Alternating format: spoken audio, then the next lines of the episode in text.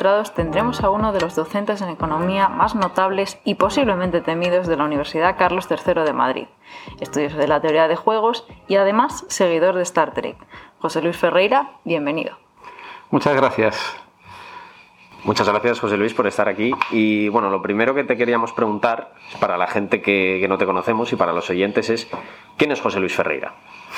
Pues yo creo que es una persona que no debería ser tan temida. Al final, eh, los alumnos que tengo suelen aprobar en una alta proporción y sacar buenas notas.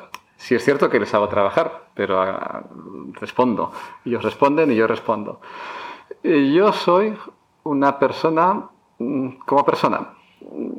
Una persona que ha dado muchas vueltas por el mundo. Soy nacido en Baracaldo, vasco de padres gallegos, padres inmigrantes. Eh, me he desplazado por Estados Unidos, he sido inmigrante en Estados Unidos. Eh, me he casado con una inmigrante en España, soy inmigrante en Madrid, eh, pero he estado bien en todas partes en las que he vivido. Y, y esto soy un poco, una persona un poco eh, rabunda y ahora afincada en Madrid, en la Carlos III, y creo que seguiré aquí bastante tiempo más. Eh, así soy yo, así me veo. Un típico español, vasco, gallego, madrileño, un típico ciudadano del mundo, español, mexicano, dominicano, americano. Digo mexicano y dominicano porque me casé con una dominicana y mexicano porque tengo mucha relación con México. Tengo allí familia también. ¿Qué quieres que os diga? Eso soy yo. un pack completo. Bueno, para comenzar un poco con la entrevista, me gustaría retraerme un poco a mi primer día en la carrera de economía, donde aprendes que economía es una palabra que viene del griego, que la respuesta a todo es depende y que existen dos tipos de economía, la positiva y la descriptiva. Sabemos que en tus, en tus últimas investigaciones has estado tratando un nuevo tipo de acercamiento a la economía y nos gustaría un poco pues, que nos lo comentaras.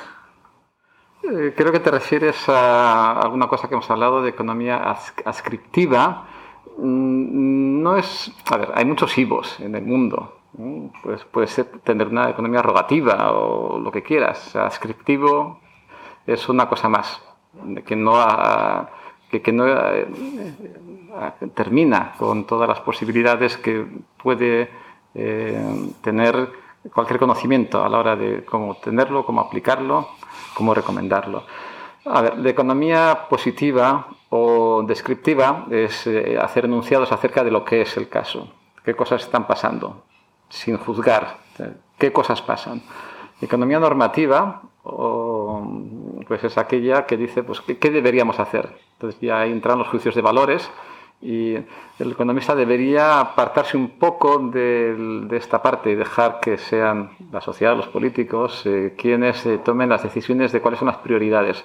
Y una vez definidas estas, el economista aunque estén un poco en contra de lo que él ella pensara que debería ser el caso, caso pues, a, pues a aconsejar ¿eh? que la sociedad quiere eh, un, sistema de pensiones de reparto, pues el economista debe decir cuál es la mejor manera de hacerlo.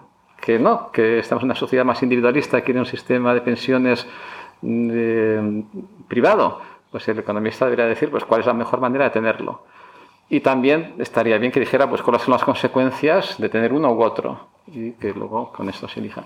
¿Ascriptivo qué significaría? Ascriptivo significaría, bueno, em, es, eh, tener una cautela adicional cuando hablas de economía normativa, cuando quieres aconsejar, que no puedes, no puedes aconsejar eh, algo, bueno, puedes, pero no deberías, no puedes aconsejar algo que no se va a eh, cumplir. Entonces, la economía o el, tratamiento ascriptivo sería, vamos a ver cuáles son aquellas cosas que se pueden aconsejar de buena manera. En economía significa que se vayan a seguir. ¿Eh? Por ejemplo, tú no eh, podrías aconsejar que se, que, se, hagan unas cosas. Eh, voy a aconsejar que hagamos algo que lleve a a una asignación muy, muy igualitaria y muy eficiente. pero ¿cómo lo hacemos? ¿Con qué mecanismo? Este mecanismo que propones para hacer esto, mm, en, su equilibrio social, eh, va a conseguir lo que quieres o, no. Pues, eh, es decir, el, por ejemplo, el imperativo categórico kantiano puede ser no ascriptivo. Puede ser ascriptivo o no ascriptivo según lo que, lo, que pongas, lo que propongas. Bueno, pues la economía dice, bueno, hay distintas propiedades si el imperativo categórico es ascriptivo que si no es ascriptivo. Y esto hay que tenerlo en cuenta para saber cómo hacer las cosas. Vamos, que sería buscar eh, cosas razonables y posibles. Algo así. Muy bien. Eh, luego otra cosa que te queríamos preguntar, la, gente, sobre todo la gente que no sabe, no tiene ni idea de economía, como yo, y es eh, hasta qué punto la economía puede hacer predicciones válidas. La economía puede hacer muchas predicciones válidas y hay muchas predicciones que no puede hacer. lo normal, y esto le pasa a cualquier economista, os pasará a, a vosotros los que estáis en áreas de economía, eh, en cuanto decís, no, yo sé, tú que eres yo economista, ah, entonces, ¿qué va a hacer la bolsa? Bueno, ni idea. ¿Y cuándo va a ser la próxima crisis? Ni idea, no lo sé. Entonces, estas, estas predicciones no hacemos. No que no sería buena cosa poderlas hacer, pero no se hacen. En ningún texto de economía, mm, ni en ninguna revista de economía, verás definida eh, como una de los, definido como uno de los objetivos de la economía el conocer el valor de las acciones en el mercado de valores o el conocer eh, cuándo va a ser la próxima crisis. De hecho, eh, todo lo que sabemos de economía nos indica que estas predicciones no se pueden hacer porque dependen de imponderables, porque si depende de ponderables ya están, ya, ya están incluidos ¿eh? en lo que se sabe, en, lo, que, la información que tienen los agentes de la economía, ya está incluido, todo ya está, eh, ya está anticipado. Eh, entonces no, y no habría sorpresas ahí. Entonces si hay sorpresas es porque hay cosas que no se anticipan.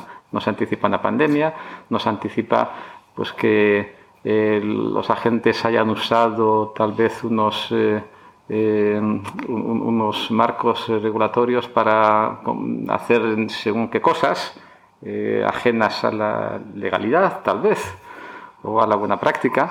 Entonces, bueno, hay cosas que imponderables. Pues estas, no, estas no predecimos, pero sí predecimos muchas otras.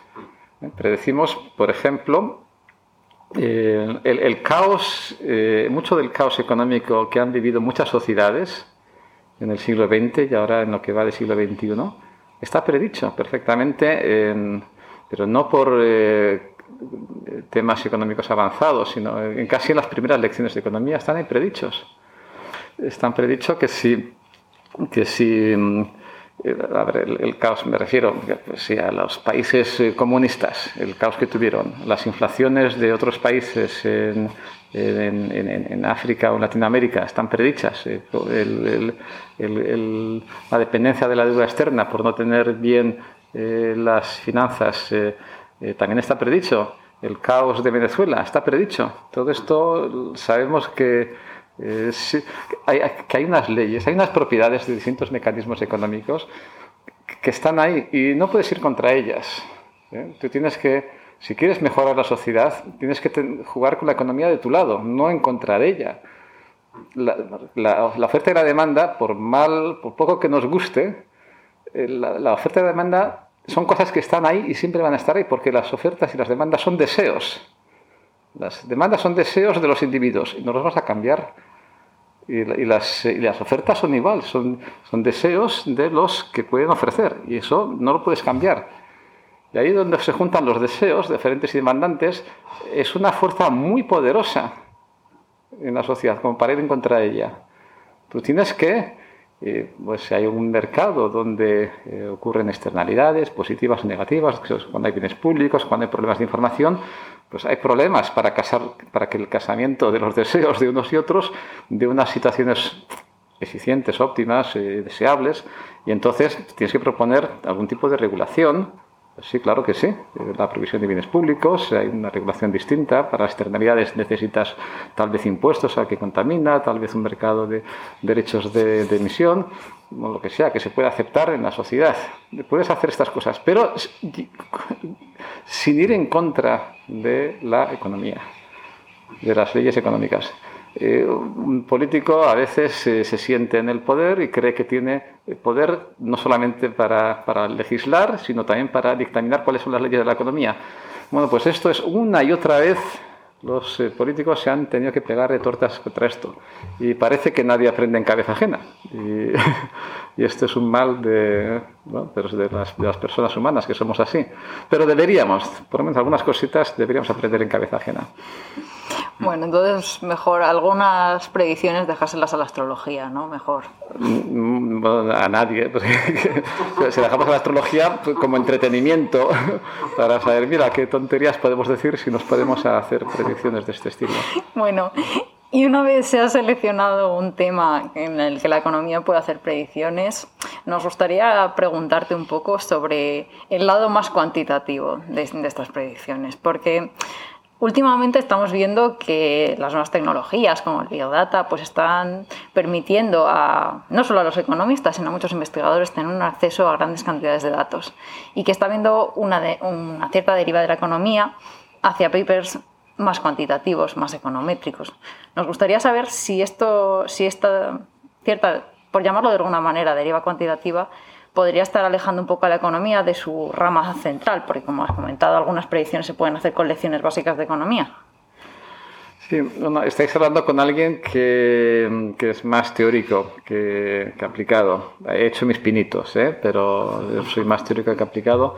Y, pero a ver, em, primero es cierto que yo no lo llamaría deriva, vamos a decir, o derivación. Es que deriva suena un poco... Sí, suena un poco negativo, pero... Y, no debería serlo. A ver, em, es posible que, que, antes de tener los ordenadores, computadoras que tenemos ahora, y, y, antes que no teníamos algunas técnicas de, de cálculo que tenemos ahora, pues no, es casi que era, que era imposible que no estuviera dominada la economía, tal vez, dominada en el sentido que ves la proporción de, de, artículos teóricos respecto a los aplicados en las grandes revistas, y había una profesión de economía teórica.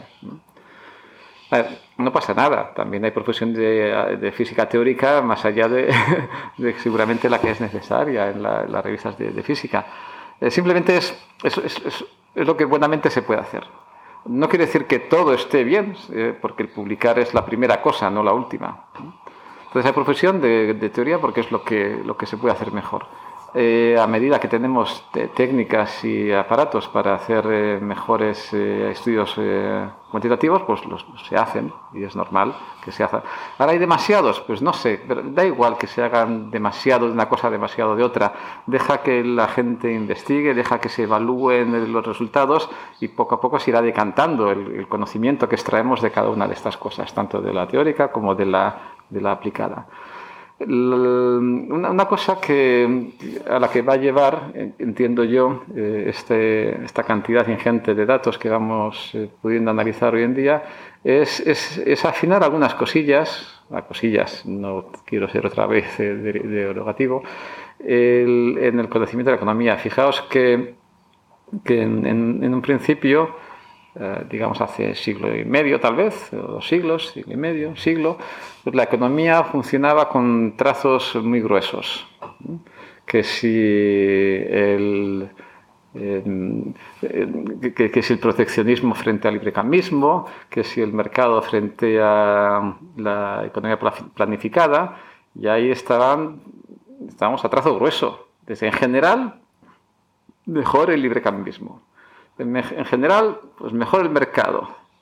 En general, así una cosa tras otra. En general, eh, eh, mejor ayudar eh, con transferencias directas de renta que mediante manipulación de precios. pero trazos muy generales. Y eso los podíamos hacer porque, pues porque en la, primero la evidencia histórica pues parece que que estaba dando la razón a esto. Y luego porque los modelos teóricos que se iban desarrollando pues daban un sustento de por qué esto era así.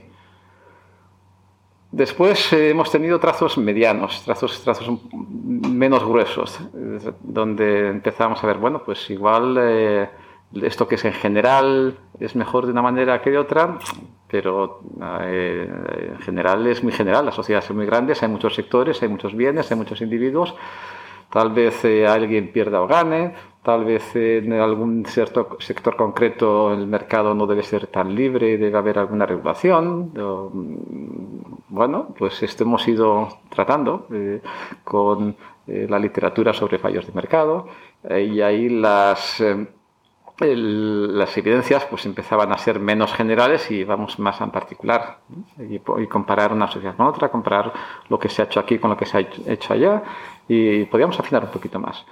Ahora eh, las, las, nuevas técnicas de, tratamiento de datos pues nos permiten ir todavía más allá, nos permiten aprovechar pues muchos más experimentos sociales que han sucedido por casualidad porque se han aplicado distintas políticas en distintos países o porque se han hecho a propósito algún programa piloto. Entonces, todo esto se puede tratar eh, mucho más fácilmente que hace tiempo.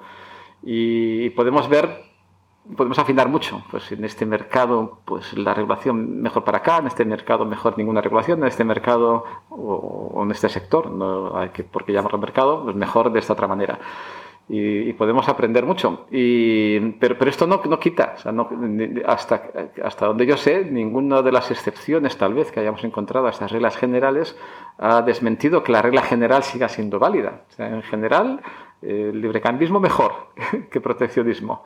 Y ahora veremos si hay algún sector que sale perdiendo. No todos ganan, alguno pierde. Pues a ver qué podemos hacer, qué podemos afinar para ese sector, qué, qué tipo de, de, cosas. Si queremos hacer algo normativo, pues qué podemos hacer. Muy bien. Y, bueno, para, terminar, eh, una, te quería hacer una pregunta, que es, ¿qué hace a un economista un buen economista? Es una opinión personal, totalmente. A ver, eh, buenas preguntas, pero eh, es que economista, hay mucho, mucho tipo de economista. Si, fíjate que en, antes de la física, en física se distingue bien de física teórica, de física aplicada y de ingeniería, que no sé, no sé ni siquiera se considera física, pero es... Son las personas que ponen la gravedad 10 en vez de 9.8. Por ejemplo.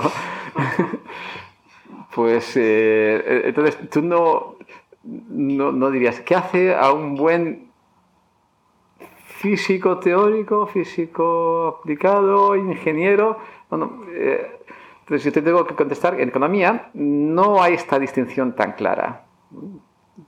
No, no hay un departamento, bueno, sí hay departamento de física, hay, eh, fundamentos de análisis económico y economía aplicada, ¿no? Mm, pero está muy mezclado, está muy mezclado todo.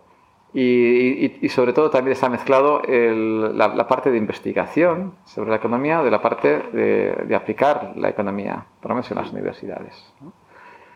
Entonces, eh, eh, economistas son todos. Economistas son todos.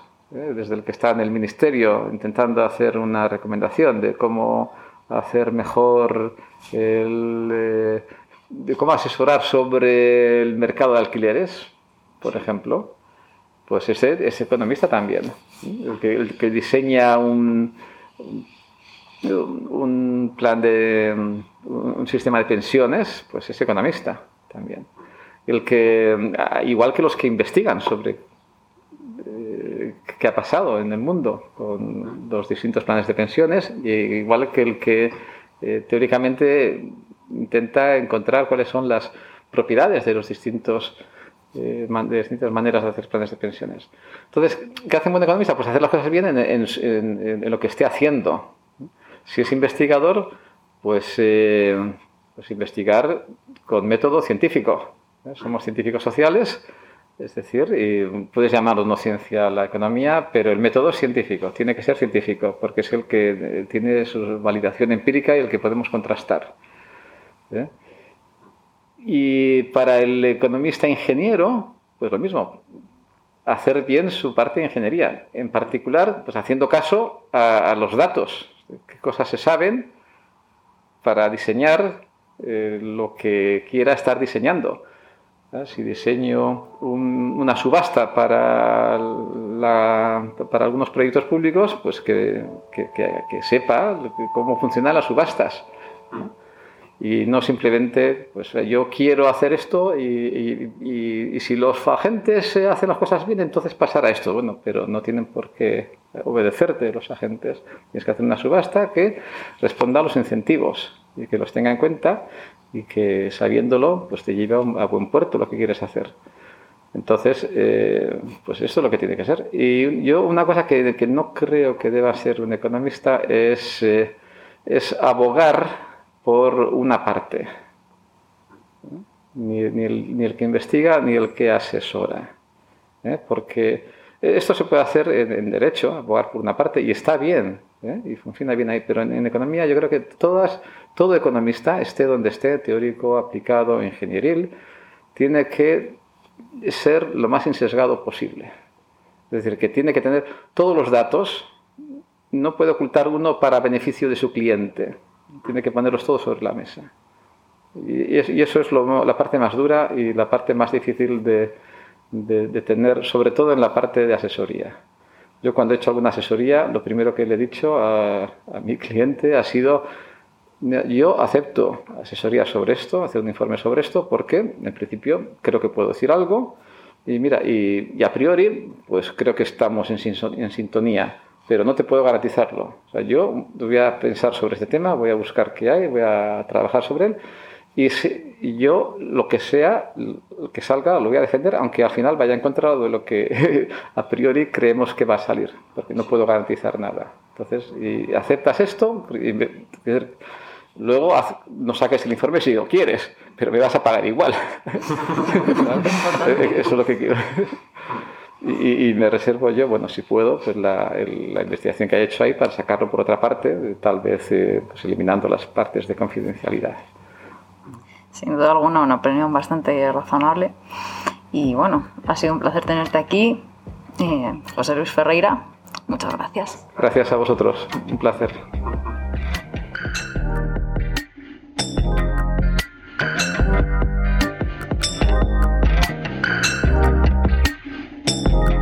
Terceros Ilustrados es una idea original de Sara Gutiérrez Pérez, Santiago Carrión Montojo y Manuel Navarro de las Heras. Damos las gracias a nuestro invitado y por supuesto a nuestra casa, la Universidad Carlos III de Madrid. Los esperamos pronto en una nueva entrega de Terceros Ilustrados.